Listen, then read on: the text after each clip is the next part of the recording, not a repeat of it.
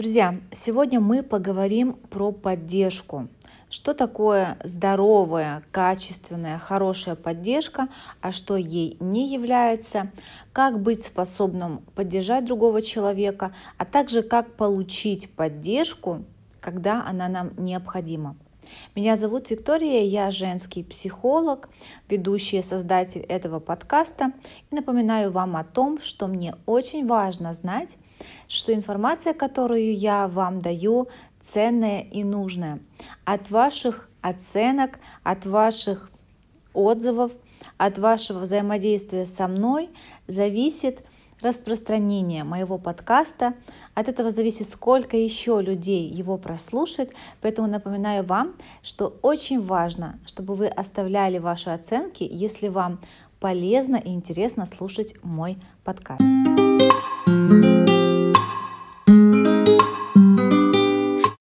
Что такое поддержка и что не является поддержкой? Слово поддержка часто звучит, особенно сейчас, когда э, очень непростое время, очень непростая ситуация, обстоятельства у каждого из нас. И нельзя сказать, что кому-то очень хорошо и легко, а кому-то плохо, поэтому вот если этот человек не в тех обстоятельствах тяжелых, в которых мы находимся, значит он не нуждается в поддержке. Это неправда, и это первая такая ошибка. Часто люди думают, что те, кто более успешен, более богат, более здоров или живет в какой-то более развитой стране, это люди, которым не нужна ни поддержка, ни а, помощь, ни какие-то знания дополнительные, никакое саморазвитие, психотерапия им не нужна, потому что внешне все кажется у них замечательным. Я думаю, что вы осознанные люди и понимаете, что эти факторы, которые я перечислила, не влияют на необходимость получить поддержку и помощь. И иногда даже должна сказать, а, некоторые мои клиенты признавались мне в том, что для них было особенно сложно обратиться за помощью, а, потому что им казалось, что это значит показать слабость. А так как у них есть какой-то имидж, скажем так, и какая-то внешняя оболочка, которую они презентуют, скажем так, праздничный портрет, как его называют иногда, бывает сложно признаться сначала себе, а потом кому-то, что нужна поддержка и помощь. Но когда человек делает этот шаг, хотя бы первый шаг, все начинает меняться, потому что все мы люди, и всем нам абсолютно независимо от статуса, финансового положения, места жительства, есть семья, нету семьи, есть дети, нету детей, замужем или не замужем, у каждого свои вызовы, у каждого свои трудности, и каждому абсолютно иногда бывает нужна поддержка. И важно понять такой момент. Поддержка – это не спасательство другого человека. И вот как раз начнем с того, чем не является поддержка. Ситуация, когда один человек пытается спасти другого, решить за него его проблемы – дать ему инструкцию, как нужно делать и как нет, сказать ему, куда устроиться на работу, откуда нужно уволиться, сказать ему, в какую страну ему нужно переехать, а в какой нельзя ни в коем случае жить, дать ему распоряжение уйти от мужчины, с которым несчастна женщина, допустим, да, особенно часто бывает подруги дают такие советы, так они пытаются ее поддержать. Все это поддержкой не является. Это некий элемент спасательства. И те из вас, кто уже когда-то слышали про треугольник Карпана, могут уловить иллюстрацию такого треугольника. Как вы знаете, треугольник Карпмана – это очень известная такая иллюстрация, которая показывает, что есть три нездоровых роли, которые может играть личность. Это спасатель, это тот человек, который все время пытается кого-то спасти. Это жертва, то есть тот человек, который все время ждет, что его спасут, и сам а, находится в таком состоянии, как будто он ничего не может сделать, все плохо, от меня ничего не зависит, придите, спасите меня. И третья роль – это, называют его иногда тираном, давайте так и назовем сейчас, это человек, который прессует жертву. И вот они ходят по этому кругу. Еще подробнее про треугольник Карпмана я вам обязательно расскажу. Но сейчас мы говорим с вами про поддержку. Так вот, тот человек, который находится в позиции спасателя, что я сейчас просто всех спасу, всем помогу, за всех решу проблемы – это не работает. Сразу, сразу хочу сказать, что часто в такую ловушку попадают даже мои коллеги, и что тут врать, а, я тоже, когда только начинала практику, попалась в эту ловушку, мне тоже очень хотелось спасти моих клиенток, а, мне было их жалко, то есть я как-то, да, была слишком сильно поглощена их состоянием, тогда я еще не умела как-то держать вот эту опору и быть больше как со стороны наблюдателя и а, профессионала в психологическом консультировании, и тогда мне действительно хотелось их спасти. И это, конечно, не являлось никакой поддержкой, я думаю, это чувствовалось. А, это было больше похоже, знаете, на разговор двух подруг, которые сели за чаем, одна жалуется, как ей плохо, а вторая пытается изо всех сил за отпущенные 45 минут или час времени консультации, все быстренько решить, чтобы человек вот просто раз и все у него решилось. Это путь никуда, это не поддержка. Также поддержкой не является, знаете, поддерживать, такие два слова похожие, поддержкой не является поддерживать в человеке и кормить в человеке его роль жертвы. Что это значит? Если, допустим, рядом с вами сидит близкий вам человек и жалуется на что-то в его жизни, что происходит. Ну, это могут быть разные ситуации. Допустим, изменяет муж или начальник на работе плохо относится, там, оскорбляет, э, орет, не дает зарплату вовремя. Много может быть ситуаций на самом деле. Так вот, когда вы сидите и говорите, да, точно, он козел. То есть, знаете, вот, или бедная ты, как же ты вообще можешь так жить? У тебя такое тяжелое состояние. Я не знаю, как ты справляешься. Да я бы на твоем месте совсем уже просто не выдержала. Да как ты вообще еще живешь? Понимаете, да, куда я клоню? Когда мы вот так общаемся с человеком, мы подсвечиваем его слабую сторону, мы подсвечиваем больное место – и этим мы еще больше, мы еще больше расшатываем те какие-то островочки маленькие стабильности и уверенности, которые были, возможно, в этом человеке до разговора с нами. Поэтому м- чересчур подкармливать слабость человека любым способом не является поддержкой. Это не поддержка, это то, что еще больше разрушает человека. Так что же является поддержкой? Можете спросить вы меня. А, поддержка – это такой инструмент, очень простой, но в то же время сложный, которым важно научиться владеть каждому, особенно женщинам, и особенно сложно женщинам бывает научиться правильно поддерживать своих детей, своего мужчину, своих родителей, опять-таки не проваливаясь в роль спасателя, а, не уходя в позицию осуждения, что все вокруг плохие, ты один бедный хороший, как я уже сказала, да? Поддержка — это побыть рядом с человеком, это сказать, я здесь, я готова тебя выслушать, я выдерживаю твои эмоции. Что это значит? Это значит тот эм, момент, когда ваша подруга плачет и рассказывает, как ей тяжело, и вместо того, чтобы говорить, да не плачь ты, да найди себе другого, да он козел, вы просто рядом, вы можете просто обнять ее, если вы физически рядом, или просто сказать, я понимаю, как тебе тяжело, это действительно очень сложно. И все. И дать человеку просто выговориться.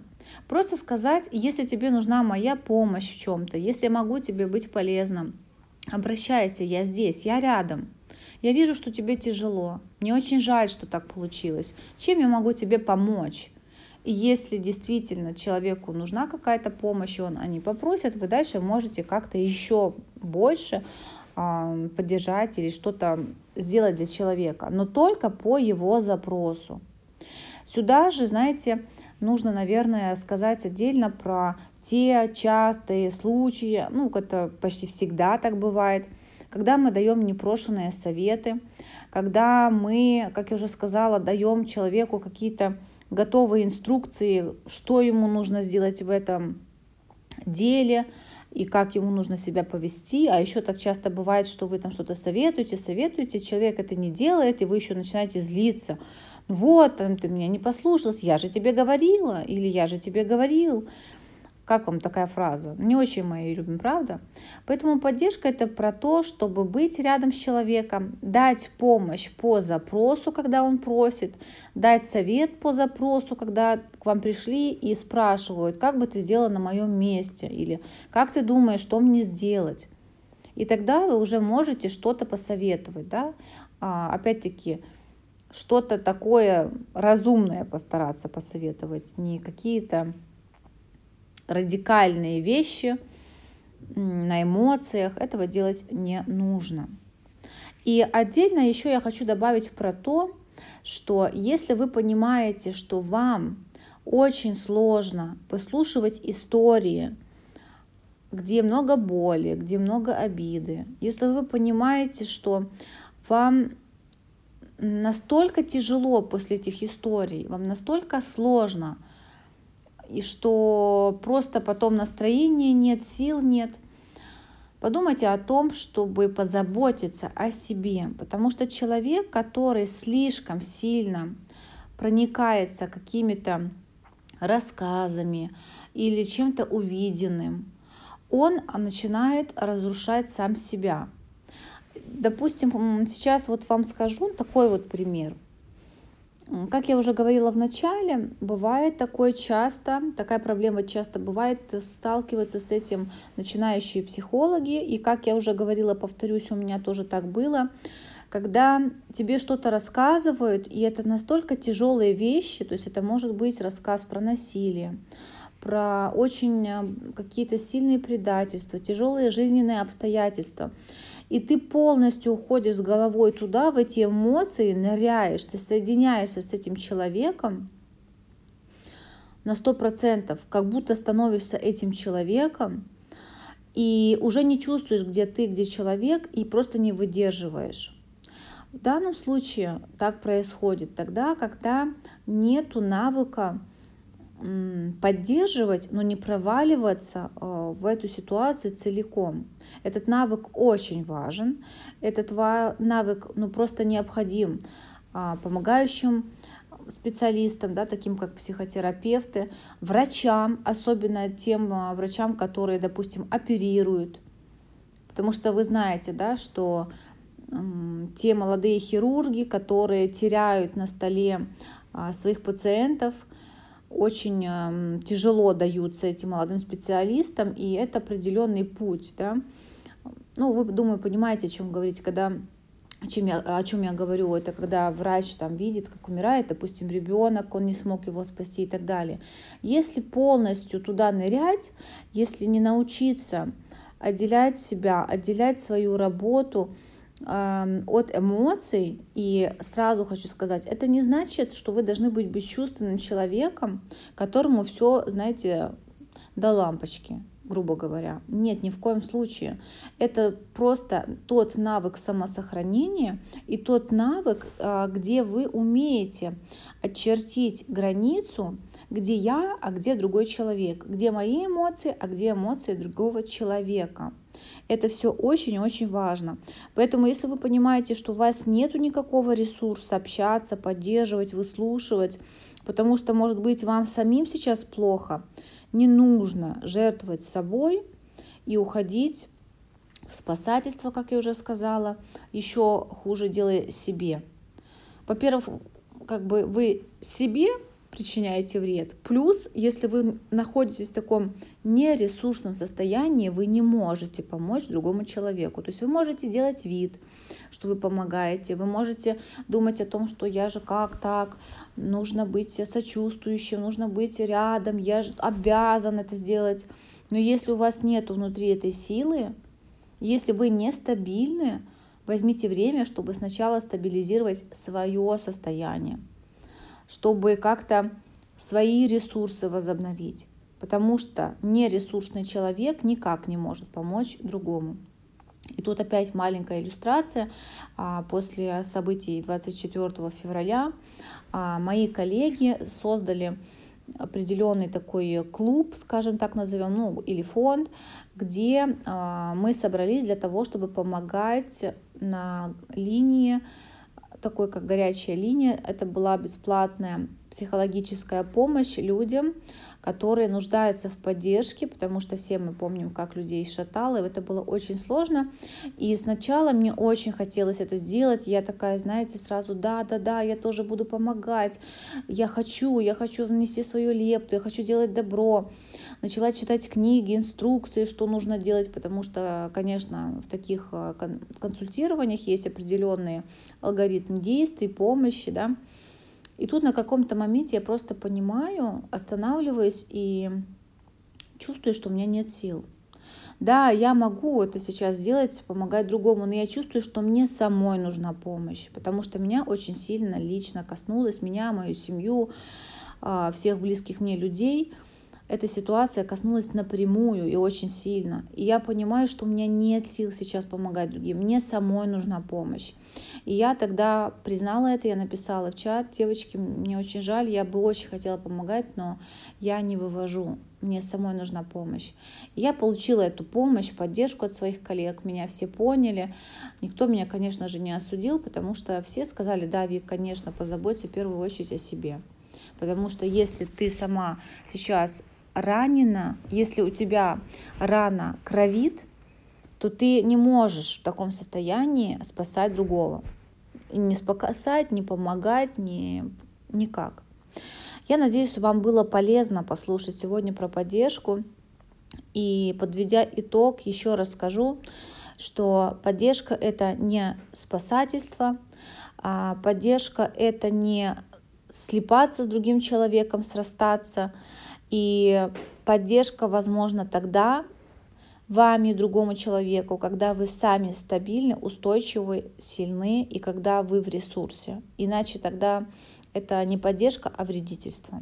Я желаю вам, конечно же, позаботиться о своем состоянии. Если вы сегодня чувствуете, что вам нужна поддержка, пойдите к тому человеку, который может вам помочь. Обратитесь за помощью. Возможно, вы готовы и хотите обратиться за профессиональной помощью психологической. Возможно, вы захотите обратиться ко мне, и ссылку на мой сайт вы найдете в описании моего подкаста. Но не бросайте сами себя, заботьтесь о себе в, прежде, в первую очередь.